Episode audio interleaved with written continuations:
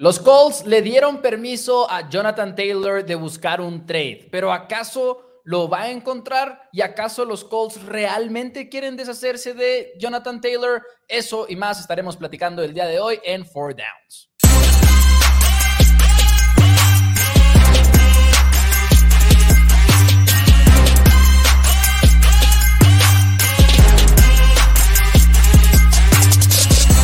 Hola a todos, bienvenidos a Four Downs NFL en español. Mi nombre es Mauricio Rodríguez y como todos los miércoles en este nuevo horario, hoy es jueves, pero ahorita explicamos más o menos el porqué de las cosas. Pero eh, ya mero arranca la época de Four Downs diario aquí para donde vamos a estar en vivo a este horario de lunes a viernes. Y pues ya nos estamos aclimatando a este horario. Íbamos a hacer un en vivo el día de ayer, lo tuvimos que cambiar al día de hoy, pero ya estamos aquí para hablar de la NFL, vamos a hablar de Jonathan Taylor, vamos a hablar del previo de la NFC West y Sam Darnold como coreback número 2 en San Francisco. Dani, bienvenido al programa, ¿cómo estás? Estoy emocionado, vamos emocionado porque ahora sí que ya eh, empezando con este nuevo, este nuevo camino para Ford Downs en esta temporada de 2023, muy emocionados porque vamos a poder estar viendo mucho más seguido ahora con todos ustedes, como ya dijiste, y que el día de hoy terminamos nuestros pronósticos para la última división Estamos cerrando con la NFC West. Si ustedes son nuevos aquí o no han visto todos nuestros programas, hemos pronosticado cada una de las divisiones, una cada semana. Están ya todos los programas ahorita que si hoy terminamos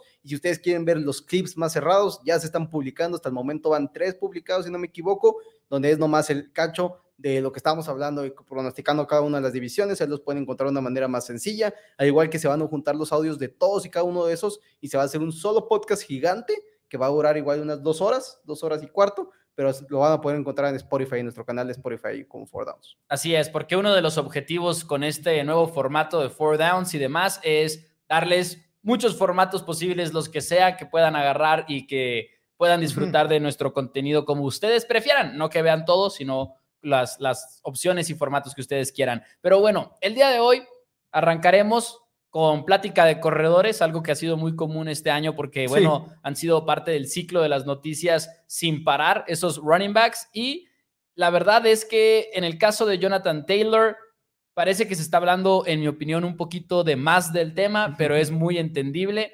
Taylor está peleado con los Colts, como ya sabemos, quería una extensión de contrato. Colts no nada más no se la da, sino que han sido muy públicos al respecto de que no se la quieren dar y que no lo vale en este momento y luego pide un trade Jonathan Taylor y apenas hace unos días le dan el permiso de que consiga un trade. Hay seis equipos interesados según un reporte inicial de ESPN de Stephen Holder y luego Destin Adams de nada más y nada menos que A2C Sports, donde trabajo y donde tengo el gusto de llamar colega a Destin Adams. No, metas gol Reportó tres equipos interesados que son los Dolphins de Miami, los Osos de Chicago y los Rams de Los Ángeles de entrada, una reacción a todo esto. Como Rams. ¿Cómo, sí, como, los Rams que no han hecho nada. O sea, siento que igual y les marcaron como que para ver si metían gol con uno de sus trades sí, oye, de sexta ronda. Sí, sabemos, este, este, no, le, le hablaron a los Rams, o sea, los, los Colts le hablaron a los Rams y le dijeron, oye, ustedes sabemos que les encanta ir por jugadores de estrella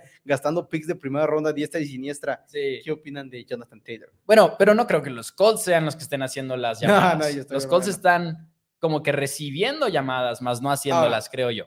Este, hay muchos equipos, como dices, los que están interesados, todos tienen una razón. Los Miami Dolphins van a entrar a la temporada con Raheem Mostert como su corredor titular, tiene 31 años de edad, simplemente no se mantiene sano. De hecho, es una de las cosas que hablamos durante nuestro pronóstico de la división este la, de la americana. Los Chicago Bears tienen aún mucho espacio en el tope salarial, demasiado espacio en el tope salarial, y necesitas quizás darle ese corredor seguro a Justin Fields Quizás ahora, en el caso, por ejemplo, de los Indianapolis Colts, si los Colts quisieran pagarle, ok, apenas vas a entrar a la era de Anthony Richardson, donde vas a poder aprovechar, ok, no pasa nada si utilizo 12 millones de dólares en mi tope salarial para pagarle a mi corredor, porque mi coreback está cobrándome 8 millones de dólares al año. Entonces, tengo para dónde jugar.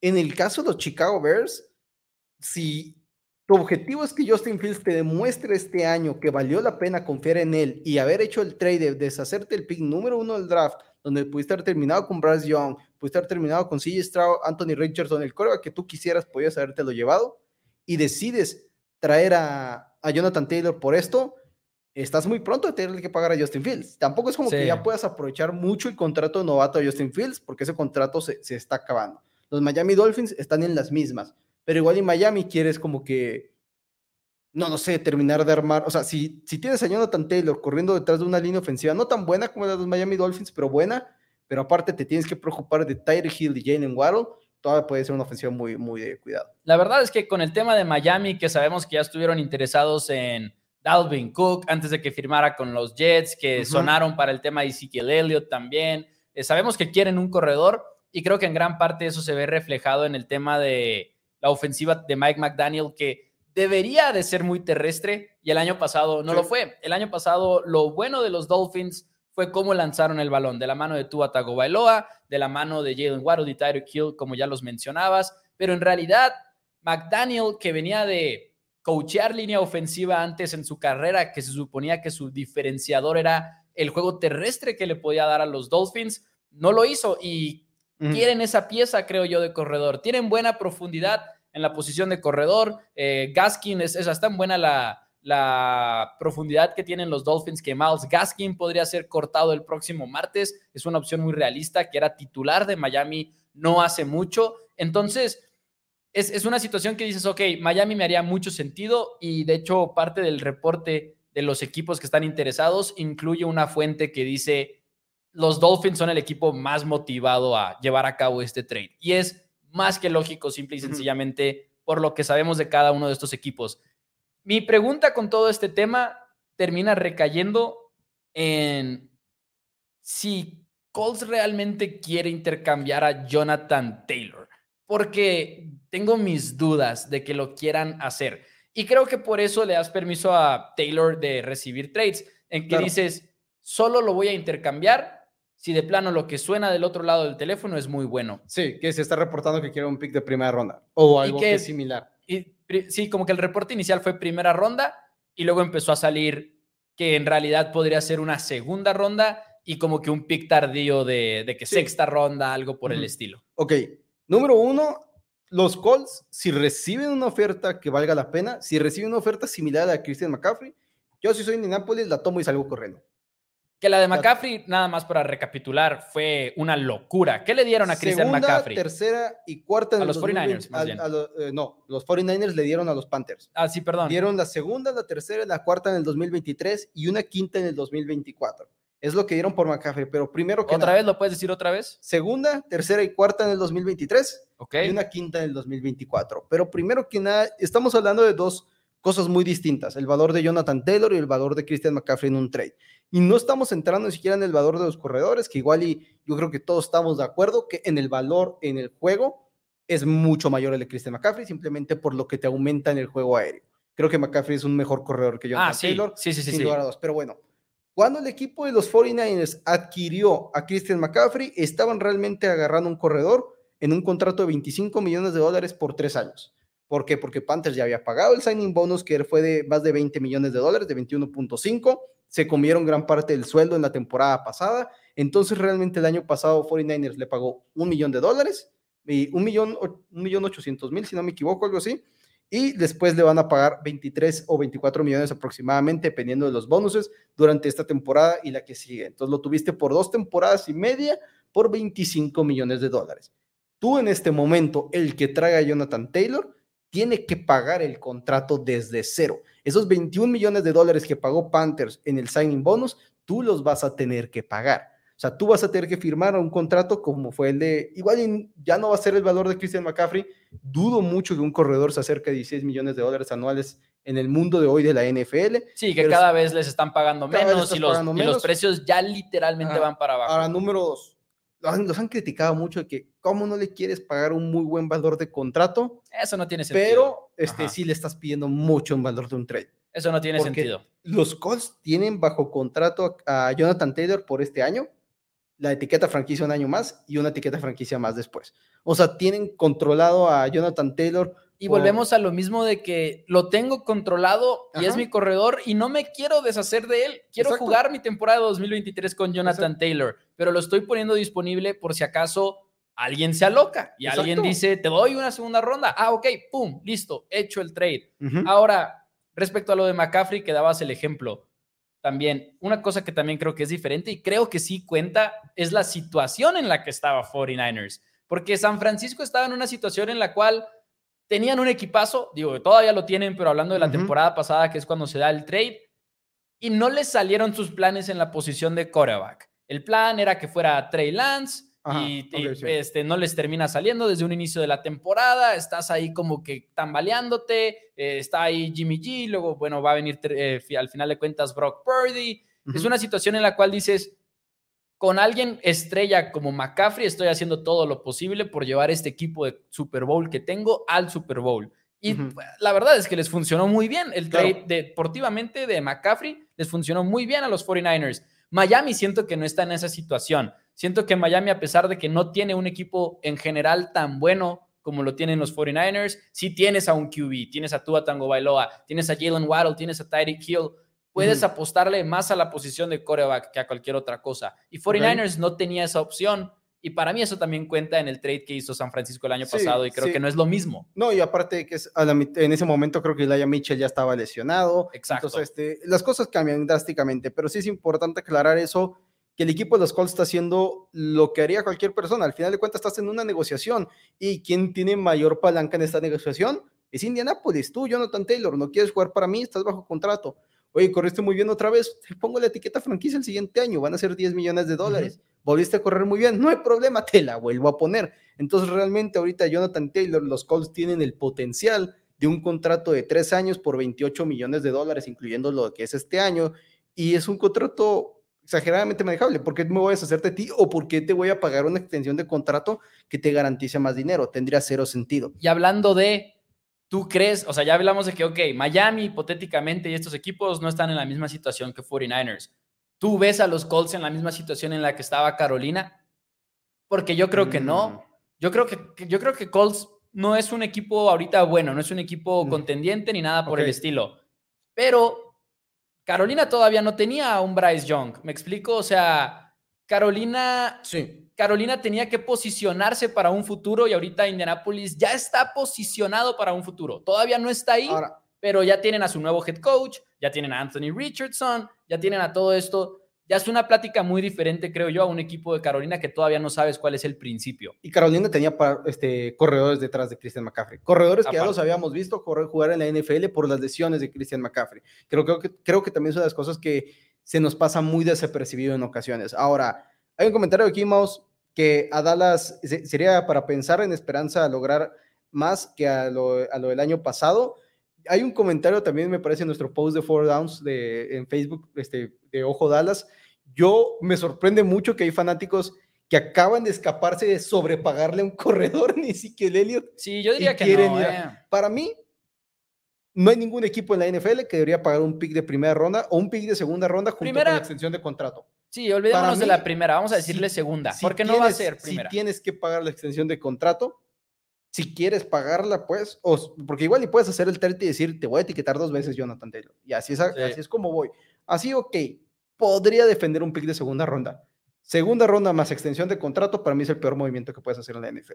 Estoy de acuerdo. No, la verdad. No hay razón por la cual sobrepagar. Y los Cowboys, honestamente, no porque sean mi equipo, que ustedes saben que lo es, pero Cowboys realmente es un equipo top 3 ahorita en la nacional, que tiene que ganar esa división para poder llegar a para poder aspirar a esa final de conferencia y a ese Super Bowl, porque obviamente el sembrado es factor clave, pero a lo que voy es, Dallas no necesita realmente gastar por ir por Jonathan Taylor, porque ahorita Dallas sí tiene una muy buena ofensiva y tiene un buen grupo de corredores titular, eh, titularizado por Tony Pollard, que por Tony Pollard también te estás deshaciendo de Ezekiel Elliott. Es decir, Cowboys no nada más se deshizo de Elliott por el contrato y ya, se deshizo de él porque ya tenían a un corredor que estadísticamente en muchas categorías fue top 10 el año pasado. Ese fue el nivel de Tony Pollard en explosividad, en eficiencia, en todo eso. Pero bueno, eh, vamos a aprovechar, por cierto, y vamos a leer algunos de sus comentarios.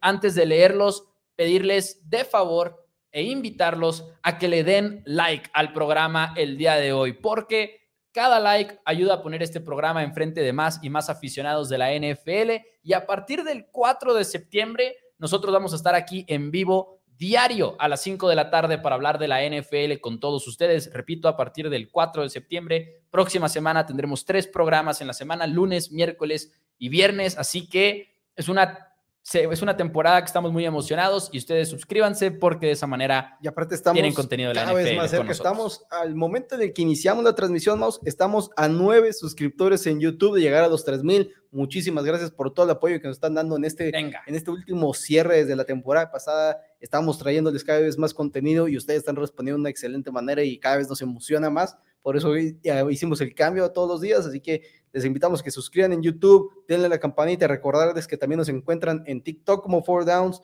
Facebook también como Four Downs, Instagram Four Downs MX y también si ustedes batallan para ver la transmisión aquí en vivo o verlo en formato de video y los quieren estar escuchando en Spotify, encuentran el audio de cada una de nuestras transmisiones ahí todos los días. Acabando el programa se sube aproximadamente a la hora.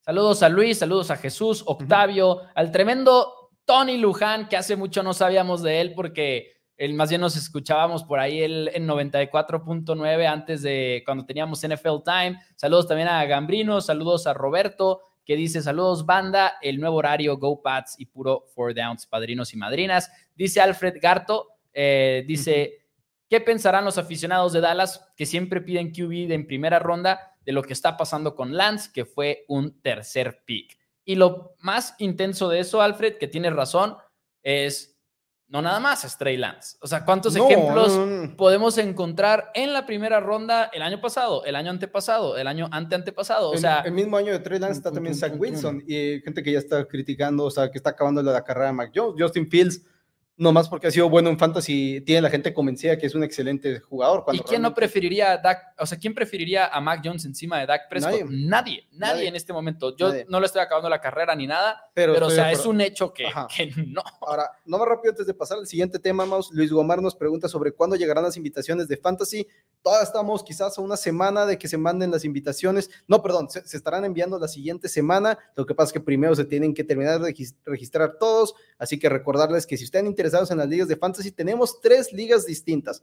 Digo, perdón, vamos a tener cuatro ligas distintas. Tenemos tres que van a ser de paga, son 300 pesos la entrada. Todo el dinero que se pone de entrada, todo se va a repartir en los, eh, en los premios. 2.700 al primer lugar, 900 al segundo lugar. Manden inbox si están interesados. Y si quieren entrar a una liga 100% gratuita, donde solamente necesitan ser miembros del canal de YouTube, también únanse, háganse miembros del canal de YouTube, les cuesta solamente 30 pesos el mes y el ganador de esa, de, de, esa liga se estará llevando una playera especial de campeones que le estaremos mandando hacer, este, ahora sí que personalizada. Eso es una gran manera de apoyar el programa. No es nada este, este, obligatorio, pero ustedes quieren entrar a esa liga, apúrense. Tenemos solamente cuatro lugares disponibles ya, si no me equivoco. En las demás quedan pocos también lugares porque estamos limitados solamente tres ligas de four downs y son 33 este, espacios los que tenemos, porque uno de nosotros tiene que estar en cada una de las ligas. Así que estaremos de todos mandándoles un inbox ahí por donde ustedes mandaron la información de que ya se les envió la invitación para que se estén uniendo. Dice José Luis Guante, y con esto empezamos el segundo tema del día de hoy.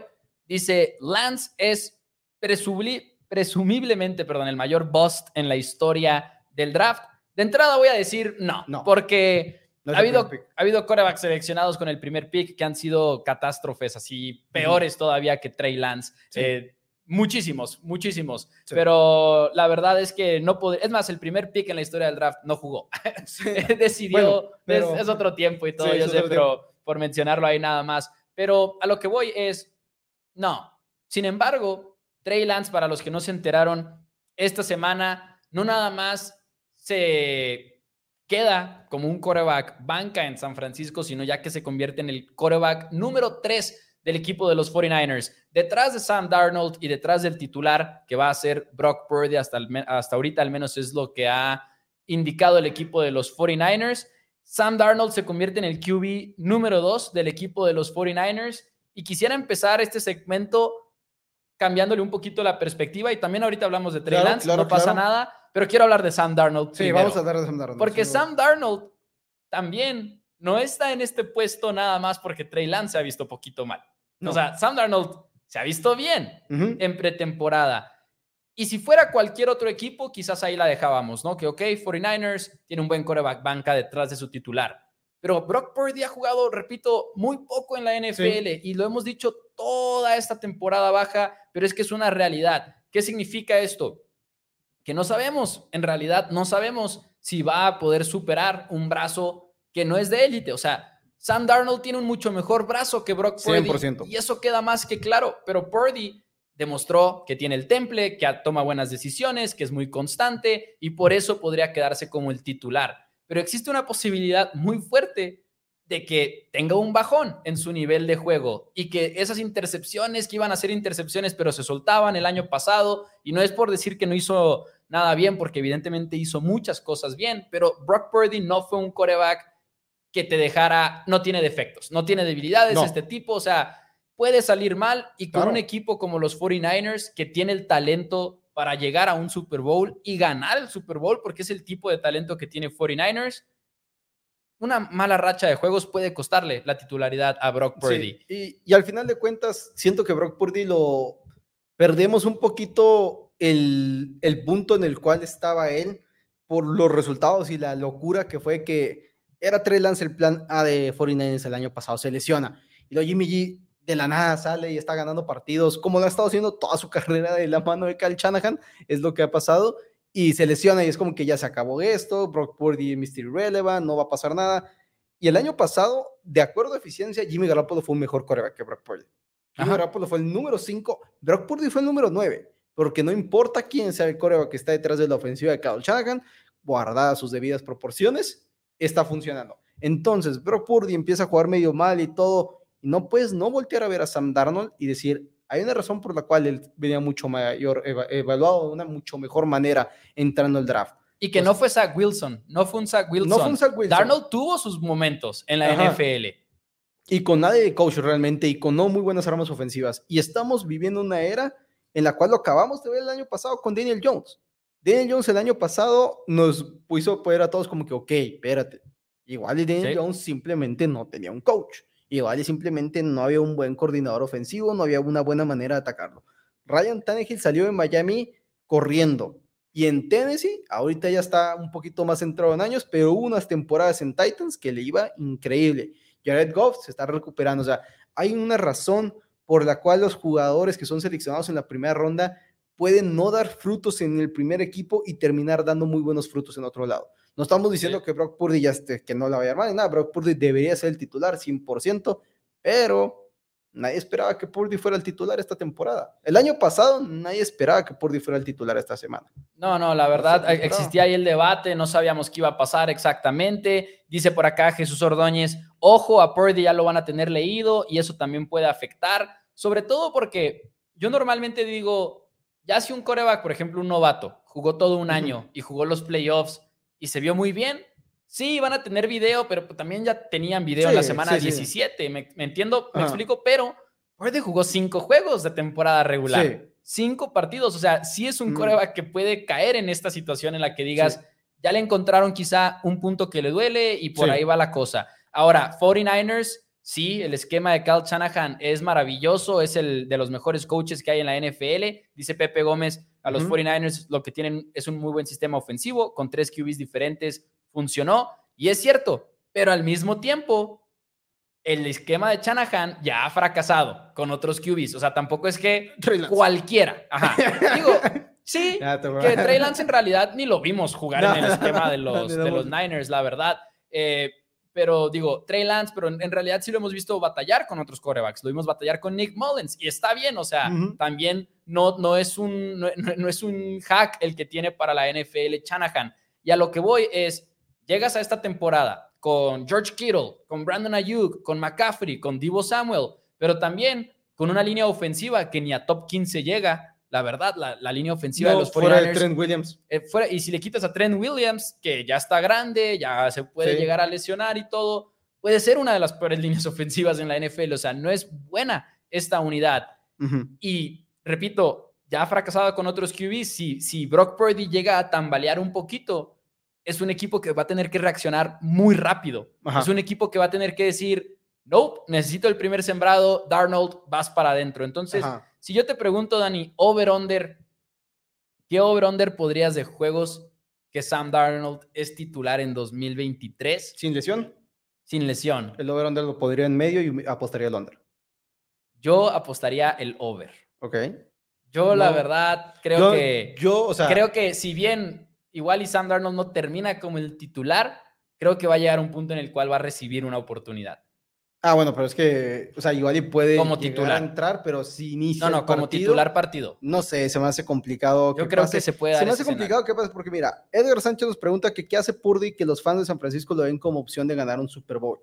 Y lo que lo hizo Purdy verlos con opción de eso es que estuvieron muy cerca de hacerlo el año pasado. Sí, sí. Y, y realmente creo que qué es lo que tiene que pasar para que Purdy pierda la, la, ¿cómo se llama? el beneficio de la duda. Creo que tiene que perder múltiples partidos. Creo que tiene que perder los partidos por su culpa, que sean partidos donde el coreback estuvo tomando errores, donde el coreback estuvo. Tiene que verse mal. Ajá, porque igual y de repente vamos a ver una racha en la cual Purdy juega muy mal, pierden el juego y luego de repente pierden dos más, pero donde Purdy o la ofensiva de San Francisco anotó 32 puntos, 35 y es como que, ok, pues sí perdieron, pero no fue culpa de Brock Purdy, fue culpa de tu Ah, defensiva. no, no, ajá. Se me hace muy complicado ver eso y, y entiendo que, que fue Purdy, no fue el sistema, digo, fue el sistema, pero al final de cuentas, con ese sistema, con Brock Purdy, ¿Funcionó? funcionó con la posibilidad de ganar un Super Bowl. sí, sí, Entonces, sí. por eso lo ves como una posibilidad de ganar el Super Bowl.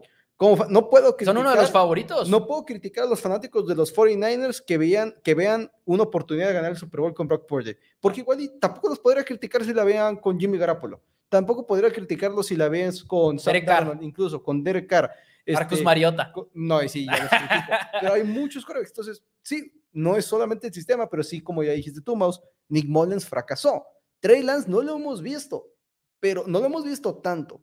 Pero la verdad es que incluso ninguna pretemporada nos ha hecho decir, wow, en ninguna pretemporada nos ha Que volvemos a lo mismo en el sentido en el cual en la pretemporada no es Por el eso. esquema de. Shanahan, pero sí, estoy de pero el acuerdo. hecho de que se note la baja de nivel en el esquema de Chan, Sí. Sam Darnold lo vimos jugar bien esta pretemporada. Ahora, Entonces yo digo que sí habla muy fuerte de lo mal que ha sido Trey Lance. Ahora, sí, yo, hablo- sí creo ahorita que es un bust, Trey Lance, o sea, como lo pregunta Kat Eliu, dice Trey Lance oficialmente es un bust. miembro del ahorita, canal de YouTube. Ahorita ya lo podemos mencionar como es, creo yo, digo, tiene toda la oportunidad del mundo y no pudo poner una pelea, lo es oficialmente. Y tengo una opinión al respecto, pero la voy a dejar para ahorita más adelante, porque también lo que quiero decir es, con el tema de Brock Purdy, lo que a mí me gustó mucho que dijo Shanahan cuando le preguntaron en una entrevista para The Athletic que qué es lo que veía en él, es que es el mismo. Jugada 1, jugada 2, jugada 3, jugada 4, Purdy le da lo mismo a los 49ers. Ujú. No es este, que digamos, para hacer la comparación de nuevo con Trey Lance. Lance te va a poder poner balones que Purdy no va a poder poner, Sí. pero también va a tomar decisiones espeluznantes que el día Ujú. JT O'Sullivan de QB School dijo que era el peor lanzamiento que había visto en todo Sí. el año en la pretemporada. Entonces, Porque físicamente Trey Lance es mejor. Exacto. Físicamente Trey Lance es mejor. Tiene mejor brazo, tiene, este, ¿cómo se llama? Mejor puntería incluso. Simplemente toma malas decisiones y viene de la mano de que la cantidad de pases que ha lanzado en su carrera, incluyendo colegial Brock Purdy, es inmensamente superior a la cantidad de pases y jugadas que tiene Trey Lance. Porque también eso nos olvidamos de que Trey Lance no tuvo temporada de, novato, de su temporada de colegial del 2020 por cuestión de pandemia, 2021 lo dejaste detrás de la banca, 2022 se lesiona. Pues, ¿cómo podemos esperar que esté jugando en el 2023? Y que era, eso era vamos. como que ven- iba- era de esperarse que Trey Lance pues no está en ritmo, no está en cero ritmo. Y ahí es donde yo quería ten- tenía una opinión que va a ser muy poco popular, no me importa, la voy a dar, no la voy a debatir porque también tenemos que llegar al siguiente tema. Sí. Pero mi opinión es la siguiente. 49ers se arriesgó mucho y sí, o sea, fue un trade muy agresivo en el que pagaron demasiado, se les sigue Ujú. criticando por ese tema, pero al mismo tiempo es una apuesta, es una apuesta de muy alto, eh, de muy alto Sí. rendimiento y muy alto riesgo. Si lo hubiera pegado el equipo de los 49ers, Ujú. hubieran tenido un super QB en el esquema de Shanahan. Si, por ejemplo, hubieran decidido irse por Mac Jones, hubieran encontrado su QB, pero tampoco es que hubieran encontrado al siguiente Burrow, al siguiente Mahomes, no, ni nada por el estilo. Entonces, entiendo el decir, ok, ya es un bust, etcétera. Lo que sí nunca voy a poder hacer, le tengo tanto respeto a los 49ers, es como que criticarlos demasiado por eso. Uh, no, sí se cuando- tiene que criticar mucho. Espera, espera. Cuando, si tú como organización sabes, si, si tú como apostador, Dani, que tú y yo somos muy apostadores, si yo pongo un parlay de 100 pesos o de 500 pesos o de 1000 pesos para ganar 50 veces Ujú. más o 10 veces más, yo sé lo que estoy haciendo a la perfección. Sé que igual es probable que se pierda, pero al mismo tiempo sé que si le pego, le pegué. O sea, si le pego, tengo un coreback top 5 en la NFL. Y mientras se están escuchando esas críticas de que se equivocaron muy feo los 49ers, etcétera. ¿Qué están haciendo los 49ers? Aparte de llegar a finales de conferencia y aparte de estar a un pasito del Super Bowl, porque es todo lo que han hecho. Entonces, sí, es una decisión y un movimiento que no le salió a los 49ers, pero creo que perdemos de vista el riesgo rendimiento que hubo desde un principio, porque siempre se supo. Ahorita que mencionabas los pases que ha lanzado Trey Lance en su carrera colegial, siempre se supo que igual y no la arma. No lo hemos visto. No lo vimos jugar ni siquiera contra equipos de primera división, imagínense en la NFL.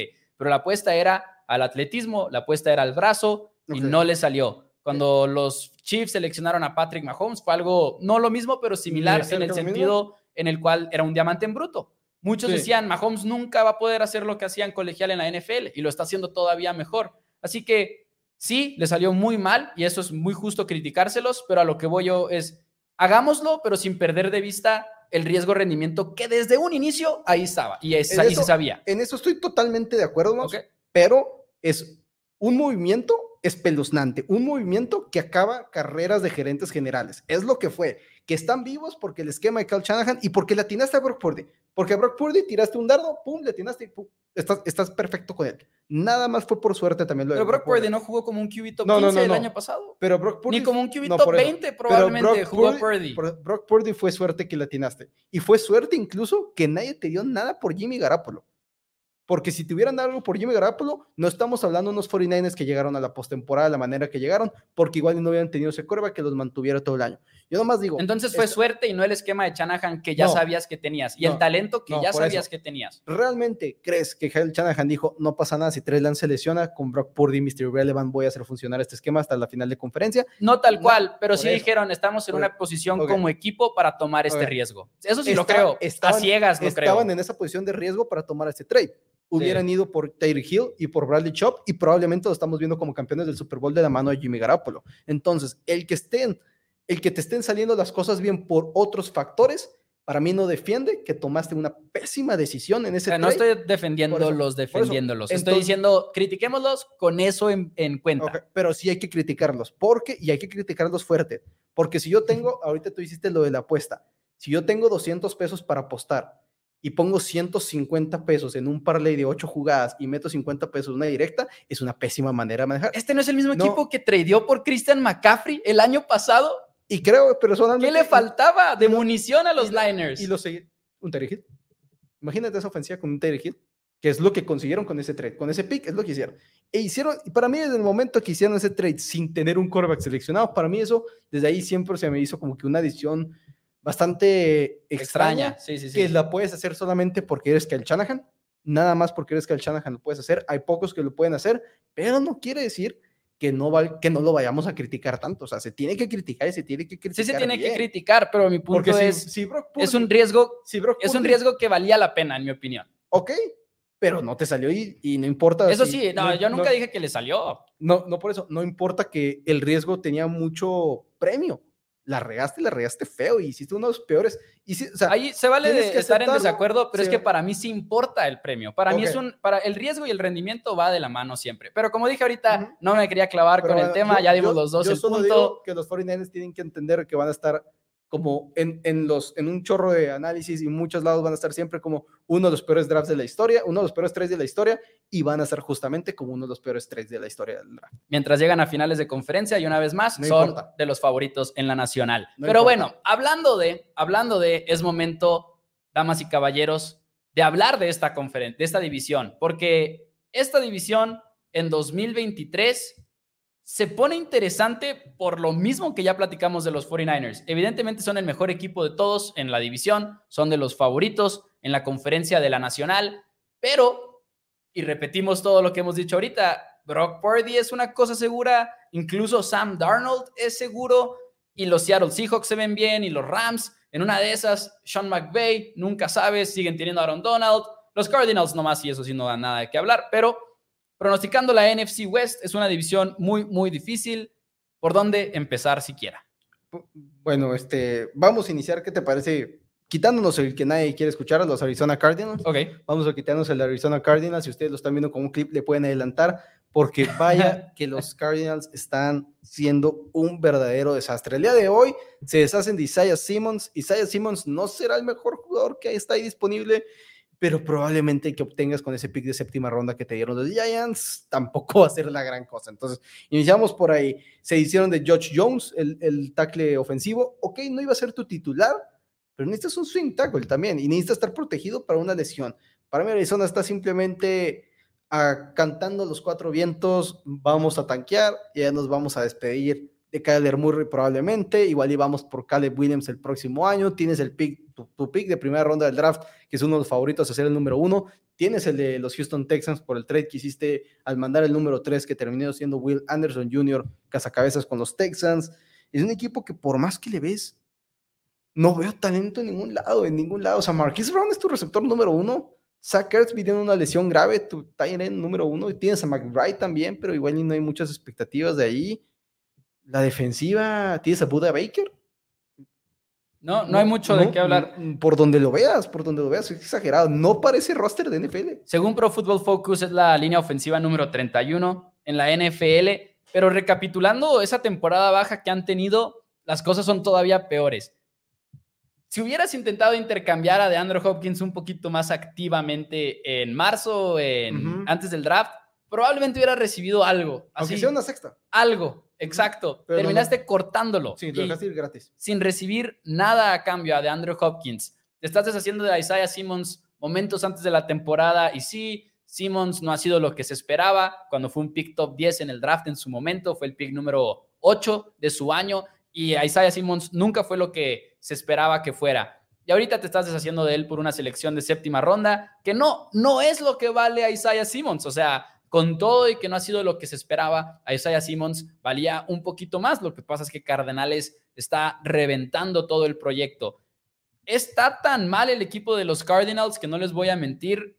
Hoy, en preparación para este programa, sí tenía la sospecha pero como que de repente dije, no, más vale que me asegure de quién es el QB banca en los Cardinals, o sea, de quién va a entrar en vez de Kyler Murray al inicio de la campaña. Y no, pues Scott McCoy, o sea, en, realidad... Y hoy tradearon por Joshua Dobbs. Por Joshua Dobbs, así como que para dar la impresión, quizá, o qué, pero los Cardinals ya les dedicamos demasiado tiempo el día de hoy. Y si Kyler Murray termina, inicia en la lista de PUP, que es la que no pueden jugar hasta la semana número 8, este, las cosas están un poquito más complicadas. Pasémonos con los ALA Rams, los Rams de Los Ángeles, quienes ganaron el Super Bowl hace, hace apenas dos años y el año pasado fue un absoluto desastre. Desde el retiro de Andrew Whitworth en el tackle izquierdo, la línea ofensiva se fue para abajo. Cooper Cup se lesiona, Matthew Stafford se lesiona, este, Aaron Donald se lesiona, perdes a todos tus jugadores. Este año, ok, ¿Es acaso el novato de la Universidad de TCU, Steve Ávila, suficiente para mejorar esa línea ofensiva?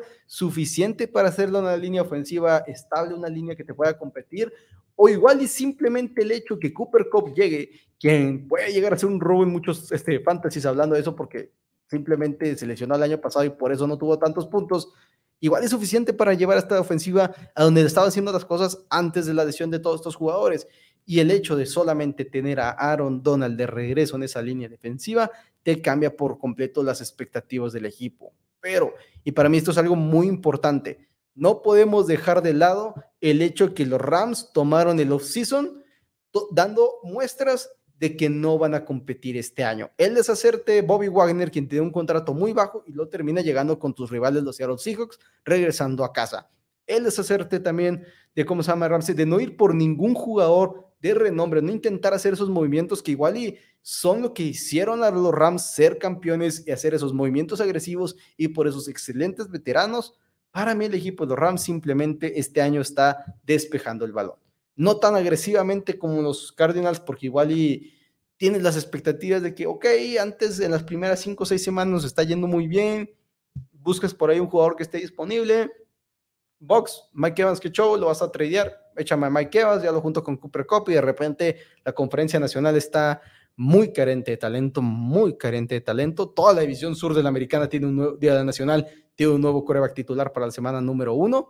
Para mí los Rams sí son un equipo que igual y las expectativas pueden subir nada más por el regreso de sus tres jugadores más importantes, tu coreback, este Aaron Donald y Cooper Cup, pero no veo esa profundidad en otras áreas. Para nada, es una de las peores líneas ofensivas, una vez más en la NFL.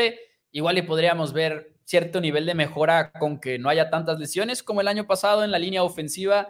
Fuera de ello, es un equipo que no veo siendo protagonista, pero lo que sí quiero decir es lo siguiente. El director operativo de los Chiefs le tuvo que mandar un correo a los season ticket holders de esta temporada explicándoles lo que estaba pasando. O sea, si querían una idea de lo mal que están los Rams, ahí está el director de, los, de, de operaciones del equipo de los Rams mandando el correo de, oigan, estamos en una reconstrucción, no podemos invertir tanto como el año pasado, eh, obviamente tenemos las deudas de años anteriores por lo agresivos que fueron. Y sabes qué, está bien, ganaste el Super Bowl, estuviste en otro Super Bowl, aunque eso fue fue años antes, pero fue como que la misma filosofía. Y si mucho desapareció un año Rams, o sea, pero en realidad siempre estuvieron ahí siendo protagonistas de la NFL, incluso en esas dos mini eras distintas. Habiendo dicho todo eso, para mí Rams es un equipo que puede ganar juegos, o sea, siempre y cuando Stafford se vea un poquito más como el QB top 15 que puede ser, a veces parece top 10, ¿no? Eh, Sean McVay para mí sigue siendo uno de los mejores coaches en la NFL. Yo sé que va a empezar a haber dudas de eso debido a la fase en la que están los Rams, pero para mí lo sigue siendo, o sea, un coach que hace dos años lo era cuando ganó el Super Bowl, para mí lo sigue siendo en este momento a pesar de la situación en la que está pasando su equipo. Pero sí, los Rams creo que pueden ganar un poquito más de juegos de lo que se espera, más no lo suficiente como para ser considerados contendientes. Este, comenta Edgar Rosano que se quedará Stetson Bennett con la titularidad de coreback. Y no, les voy a mentir, en uno de mis drafts de Dynasty, donde es este Superflex en la posición de coreback, dije, me voy a tener que llevar a Stetson Bennett, porque dije, ok, pues no, no tiene las grandes aptitudes físicas, pero al mismo tiempo dije, Sean McVay. Y igual y si termina jugando por una lesión de Matthew Stafford, es probablemente el, el coreback a utilizar, pero no es la situación realmente eh, Me abstengo de opinar. Va a ser interesante si Van Jefferson puede terminar de dar los pasos para enfrente que necesita el equipo que den después de que se deshicieron de Robert Woods. Intentaron ir por Allen Robinson, no les funcionó ninguno de los dos movimientos. Bueno, Robert Woods sigue sin funcionar en otro equipo. Eh, este año me parece que están Texans, después de que el año pasado fue con los Titans. No se ha recuperado esa rodilla, pero sí, volvemos a lo mismo. Es un equipo que carece de talento y va a ser interesante si se deshacen de alguno de sus estrellas, llámate Cooper Cup, llámate Aaron Donald en el deadline, si simplemente no están dando pasos, este, no, no se están viendo bien. Aaron Donald ha dicho que se quiere retirar temprano, entonces igual estamos viendo su última temporada. Esperemos que no, esperemos que no. dice Cowboys from Hell, dice, no puede ser un coach top si no sabe planear su roster a largo plazo. Discrepo porque de entrada, por más que tenga que ver ahí en Rams Sean McVay, pues eso es trabajo de la directiva, el tema del roster y el tema del tope salarial y del draft. McVeigh tiene mucho que ver en el caso de Los Ángeles, pero para mí claro que lo puede ser. O sea, si tú como organización dices, vamos a hacer algo que nadie más está haciendo en la NFL, que es irnos all in, todo para los próximos años, te sale y luego estás viviendo ya la parte que ya estaba planeada también de decir, ahora sí viene el bajón, viene la reconstrucción. Eso no es culpa de Sean McVay. Para mí sigue siendo uno de los mejores coaches porque en la NFL. Hay una sola, fácil. Hay una sola manera, y es la mera verdad, hay una sola manera para tener un equipo que puede estar conteniendo constantemente sin parar. Y este es uno de los mejores tres quarterbacks de la NFL. La única manera. No o existe cinco. otra. O sea, o, cuatro o cinco. Ajá. Cuatro o cinco. Pero hay muchas veces que realmente el quinto está muy separado de, los mejores cuatro, los mejores tres. Que igual ahorita no es la situación, pero esa es la verdad. Es la única manera. No importa si tienes el mejor roster de todos, es la única manera de realmente estar compitiendo y ganando Super Bowls. Por eso las únicas dos dinastías que hemos visto en los últimos años, y ni siquiera pongo yo todos los Chiefs como una dinastía, es la de los Chiefs y la de los Patriots de Tom Brady. Así es. Las únicas dos maneras de estarlo haciendo de una manera consistente. Pero el equipo de los Rams, por lo menos como dijimos, ganaron el Super Bowl. Se parecen, fue una manera quizás similar a atacar como lo hicieron los New Orleans Saints con Drew Brees. Saints no lo ganó, Saints se puede ver un poquito más como fracaso, aparte de que es más difícil cuando sabes que tienes a Drew Brees, un quarterback mucho más establecido que un Matthew Stafford. Claro. Pero el equipo de los Rams le apostaron todo, hicieron similar a lo que hacen los equipos en el béisbol, de juntar activos, juntar activos y lo pum, vamos por una ventana de dos años. En la NFL es un poco más complicado por el tema del tope salarial, pero lo bueno es que les funciona. Amigos, nos faltan dos equipos del oeste de la Nacional y son los dos que para muchos son los favoritos a ganarla. Los Seattle Seahawks y los 49ers de San Francisco. Díganos en los comentarios si nos están viendo en Facebook, si nos están viendo en YouTube, para ustedes, quién va a ganar la división, sea de esos dos, o sea Rams, o si se quieren poner muy, pero muy locos, los Cardinals, quizá. Díganos en los comentarios. Mientras nos dan sus respuestas, les platicamos acerca de NFL Game Pass, que es donde pueden ver todos y cada uno de los partidos de la NFL en un mismo lugar. Y además de eso, puedes ver las repeticiones. Si te perdiste de otro juego porque estabas viendo a tu equipo favorito, puedes ver la repetición de 40 minutos, que son las jugadas cortadas. En vez del tiempo muerto, nada más ves jugada tras jugada tras jugada. La NFL ha prometido que van a poner el All 22 cuando termine la pretemporada. Me imagino que es la expectativa, porque ahorita, eso sí, disclaimer, no está todavía el All 22, pero ahí lo tienen todos los partidos de la NFL en Game Pass cuatro pagos de solo 625 pesos o un pago de 2.500 pesos. Está la descripción, está, perdón, el link en la descripción del video de YouTube y también se los podemos pasar a través de los comentarios de Facebook ahorita en unos momentos. Nada más mencionar, bueno, esto no es un patrocinio, nada más si usa nuestra liga, es una referencia que nos da comisión. Así es, más. Y vamos a pasar ahora con unos equipos favoritos de muchos, los Seattle Seahawks, quienes agarraron y a todos por sorpresa el año pasado, porque es la verdad, a pesar de que muchos pudieran tomar el lado de los Seahawks en el trade de Russell Wilson, nadie esperaba que Gino Smith de repente dijera que creen, soy un buen coreback. Pero hablando de corebacks que pueden ah, dar este, pasos para adelante y de repente demostrar que sí son mejores de lo que son otros cuando tienen un buen coach, como hablamos ahorita Sam Darnold, aquí tenemos a Gino Smith.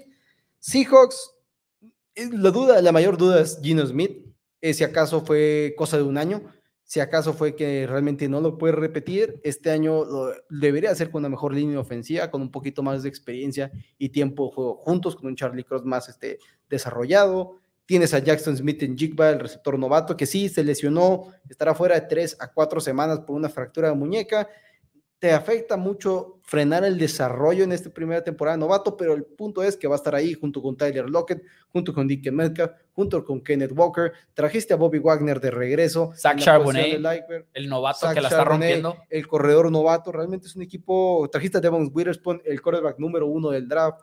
Es un equipo que sumó, sumó, sumó, sumó, sumó, sumó y no encuentro dónde perdió. Y eso es creo que lo que más vale para mí en Seattle. No encuentro donde perdieron. Eso me agarró muy desprevenido el día de hoy preparando el programa, la verdad. O sea, sí estás al tanto de que Seattle va bien, de que está haciendo las cosas muy bien, pero no me terminaba de caer el 20 de lo bueno que es el roster. Sí, llama los Seattle Seahawks. Adams activado hoy de la lista de de lesionados, ya pasó su examen físico. Que me le hacen muchos memes a Jamal Adams, pero es un buen jugador para tener en tu secundaria. Cuando en la misma secundaria tienes a Witherspoon, el novato que mencionabas, Tariq Woolen, que es uno de los mejores cornerbacks jóvenes en toda esta NFL, Quandro Dix. La verdad es que esta unidad es muy buena y es algo que, ojo, no tenía Seattle el año pasado, una defensiva decente.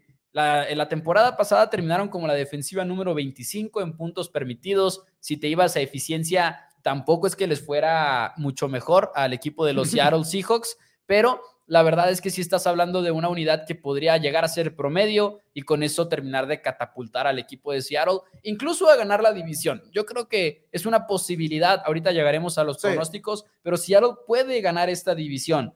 Una de las mayores preguntas es de plano, si lo de Gino Smith fue cosa de un año o si es cosa que se va a sostener para esta segunda temporada al mando de los Seattle Seahawks. Y sin lugar a dudas, más los Seahawks ganando la división para mí es unas apuestas de mayor valor después de haber visto. Es este, buena. Porque te paga más 220. Entonces, este, te, paga, te paga bastante bien. Hablando de eso, en nuestros programas del viernes estaremos con nuestro otro hermano Tito Rodríguez hablando de apuestas deportivas más que nada. Este, va a ser un equipo que regresando a Yamal Adams, se le hacen muchos memes porque en cobertura de pase fue muy malo y a pesar de que es un buen safety en la caja, no fue un buen trade el que hizo Seattle por Yamal Adams, también creo que se agrega con eso.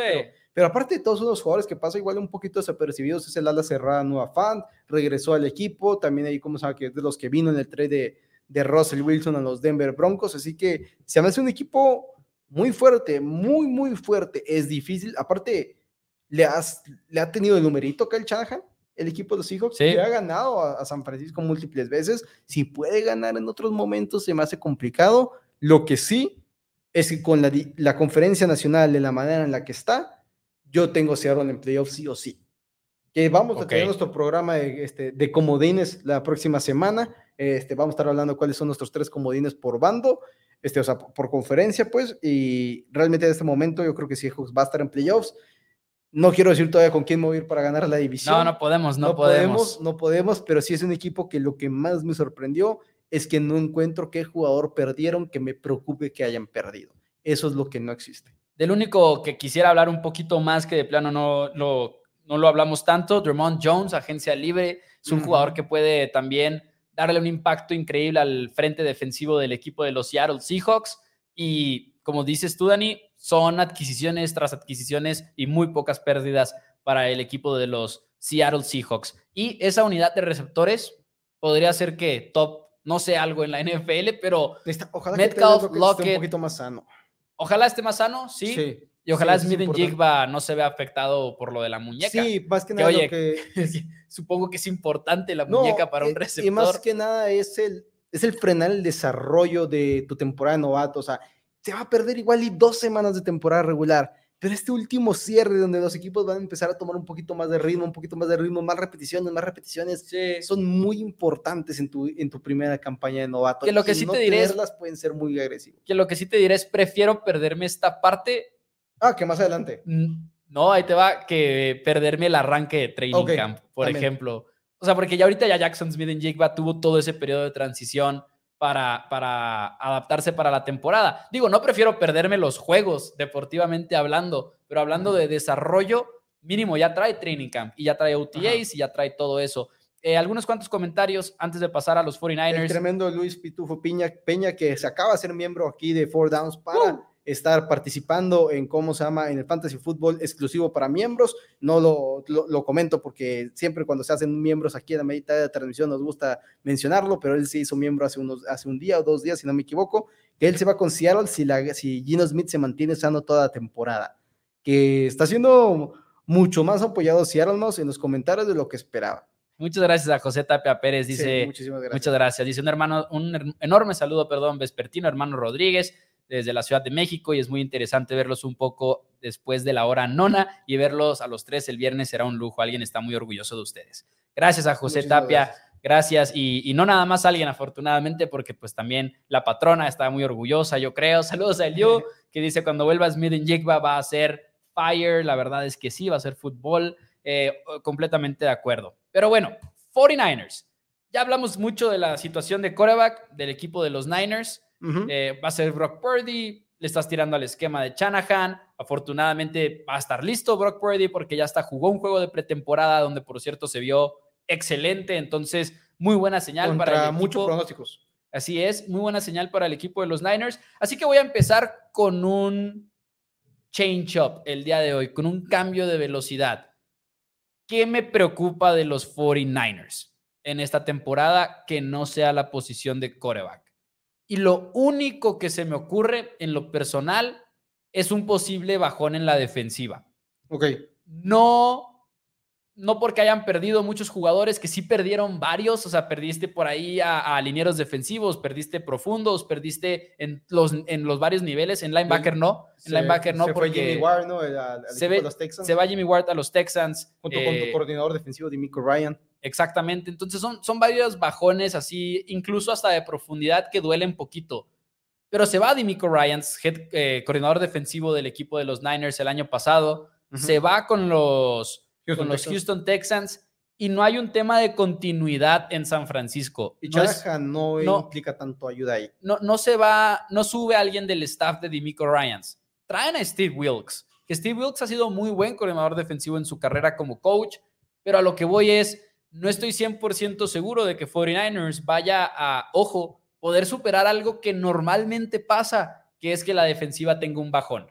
Y la manera en la cual lo puedes evitar, bueno, es teniendo a Nick Bosa, entre muchos otros defensivos de primer nivel.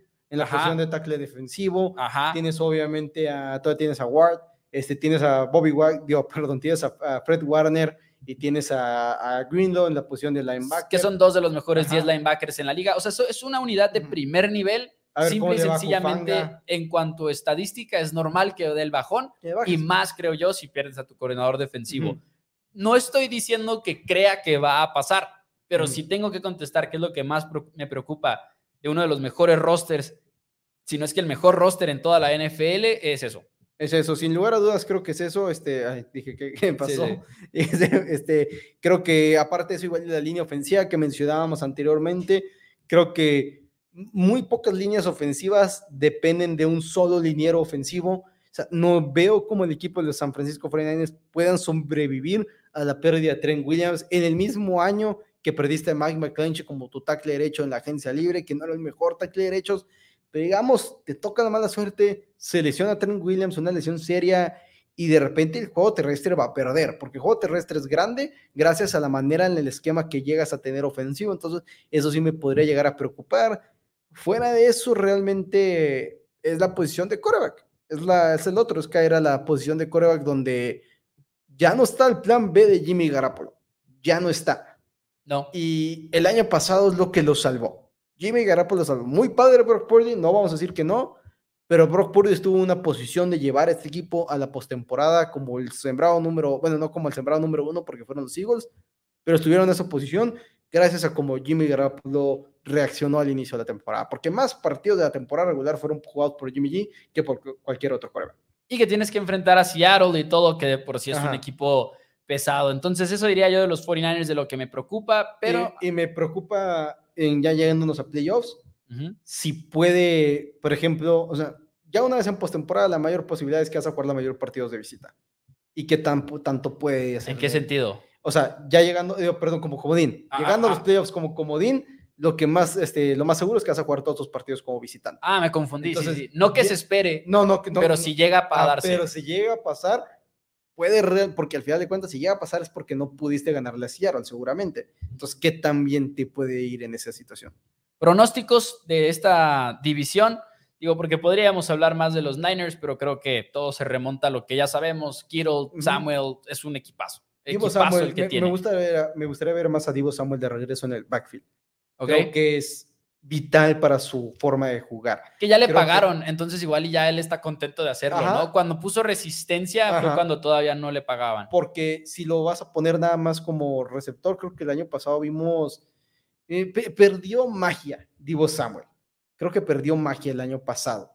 Y siguiendo, siguiendo como una como un arma muy bueno, eso sí diría yo. O sea, yo no pero, tengo quejas de Divo. Pero, pero creo que si lo metes un poquito más al backfield, creo que tener a McCaffrey y a Divo Samuel en el backfield es algo que deberías de utilizar mucho más. Ahora, George Kittle hizo una química perfecta con Brock Purdy, por eso Kittle ha sido tan vocal defendiendo a Purdy, porque realmente fueron sus mejores, son los mejores números de su carrera de la mano de, de, este, de Brock Purdy. Así que pronósticos, Mouse, inicio yo y tengo Divo Samuel en la pantalla. Eh, 49ers campeones, Seattle Seahawks segundo lugar, a los Rams en el tercero. Los Rams son, creo que es donde se quedan, al menos que Seattle caiga personalmente. Cardinals cuarto lugar, simplemente uno de los peores, peores, peores rosters de toda la NFL qué peligro y Kyler Murray si juega un poquito bien le saca algunos juegos y no terminan con el primer pick. En serio, es que no, sé si te acuerdas que una vez tuvimos... Ese es el mayor peligro que tiene Arizona, me parece, en este momento. Una vez tuvimos el programa de... Ah, perdón, lo pusimos al mismo tiempo, el ah, gráfico. Eh, una vez tuvimos un episodio como de cinco jugadores de los que no te deberías de olvidar y ahí está en el canal por si lo quieren ver. Y para mí era Kyler Murray en el sentido en el cual, sí, ya todos tachamos a Cardinals, pero Kyler puede ser el villano de la temporada 2023, llegando a Arizona y arruinándole todos los planes que tengan de terminar con el pick número uno, evitando que se lleven a Caleb Williams de USC. Murray, ojo, para mí, villano 2023 es algo que muero por ver esta temporada, muero por verlo. Luis Gomar dice que él no encuentra tres argumentos fuertes que le digan por qué 49ers es mejor que Seattle. Para mí la línea defensiva es mucho mejor la de San Francisco. Roster, roster, roster. Kyle, Shanahan, para mí es un mucho mejor head coach este, de lo que es Pete Carroll. El Pete Carroll es bueno, pero creo que Kyle Shanahan es mucho mejor. Y armas ofensivas, sin tomar en cuenta el coreback, porque ni Gino ni Brock Purdy están establecidos, tiene mejores armas ofensivas el equipo de San Francisco, pero se las cambio. ¿Cuáles son los argumentos por los cuales Seattle es mejor? Olvídate de argumentos, no sé en qué posición es mejor Seattle.